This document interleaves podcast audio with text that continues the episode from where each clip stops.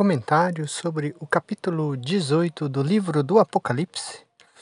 É um comentário curto. O capítulo ele é extenso, mas cheio de hino e de louvor. Seria importante que você lesse o capítulo 18 para bem entender toda a estrutura deste capítulo, o que se diz. Vamos ao comentário. O título é A Queda de Babilônia, um anjo anuncia a queda de, ba de Babilônia. O Apocalipse 18, 1 a 24. São 24 versículos e esses versículos faz a predição apocalíptica do juízo divino sobre Babilônia. Em 17, capítulo 17, versículo 1, o anjo se ofereceu a mostrar a João a condenação de Babilônia. Em 17:17 17, faz alusão à condenação ou à sentença divina, quando afirma que os dez reis estavam fazendo a vontade de Deus.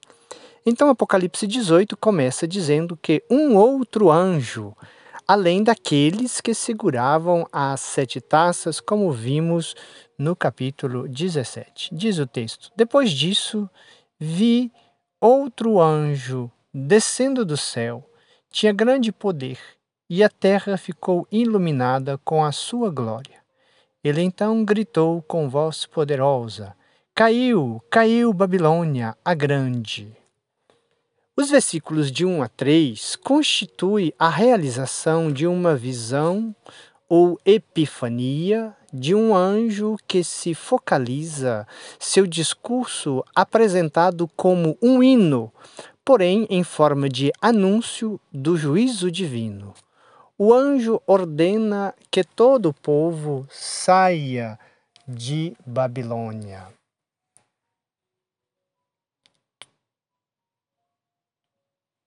A partir do versículo 9, há uma tríplice lamentação dos reis da terra. Versículos 9 e 10.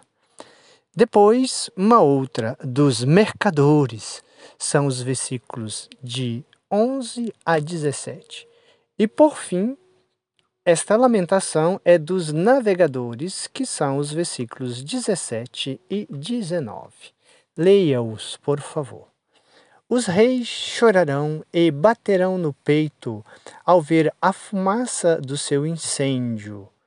João não descreve diretamente, diretamente a violência, mas só os efeitos da punição. João não mostra como a punição aconteceu, mas mostra a lamentação daqueles que viram a punição. Os mercadores da terra também choraram e se enlutaram. Também os navegadores e marinheiros se mantêm à distância, choram e se enlutam. A partir do versículo 20, há uma mudança de tom. Exulta os céus, diz o texto do Apocalipse. Exulta o céu, vamos lá para o versículo 20, por causa da graça de Deus, e vós, santos, apóstolos e profetas, pois, julgando-a, Deus vos fez justiça. Deus faz justiça aos seus. Nisso, um anjo poderoso levantou uma pedra com uma grande mó e atirou ao mar. A conclusão do capítulo é um gesto simbólico de um anjo que atira uma grande pedra sobre o mar.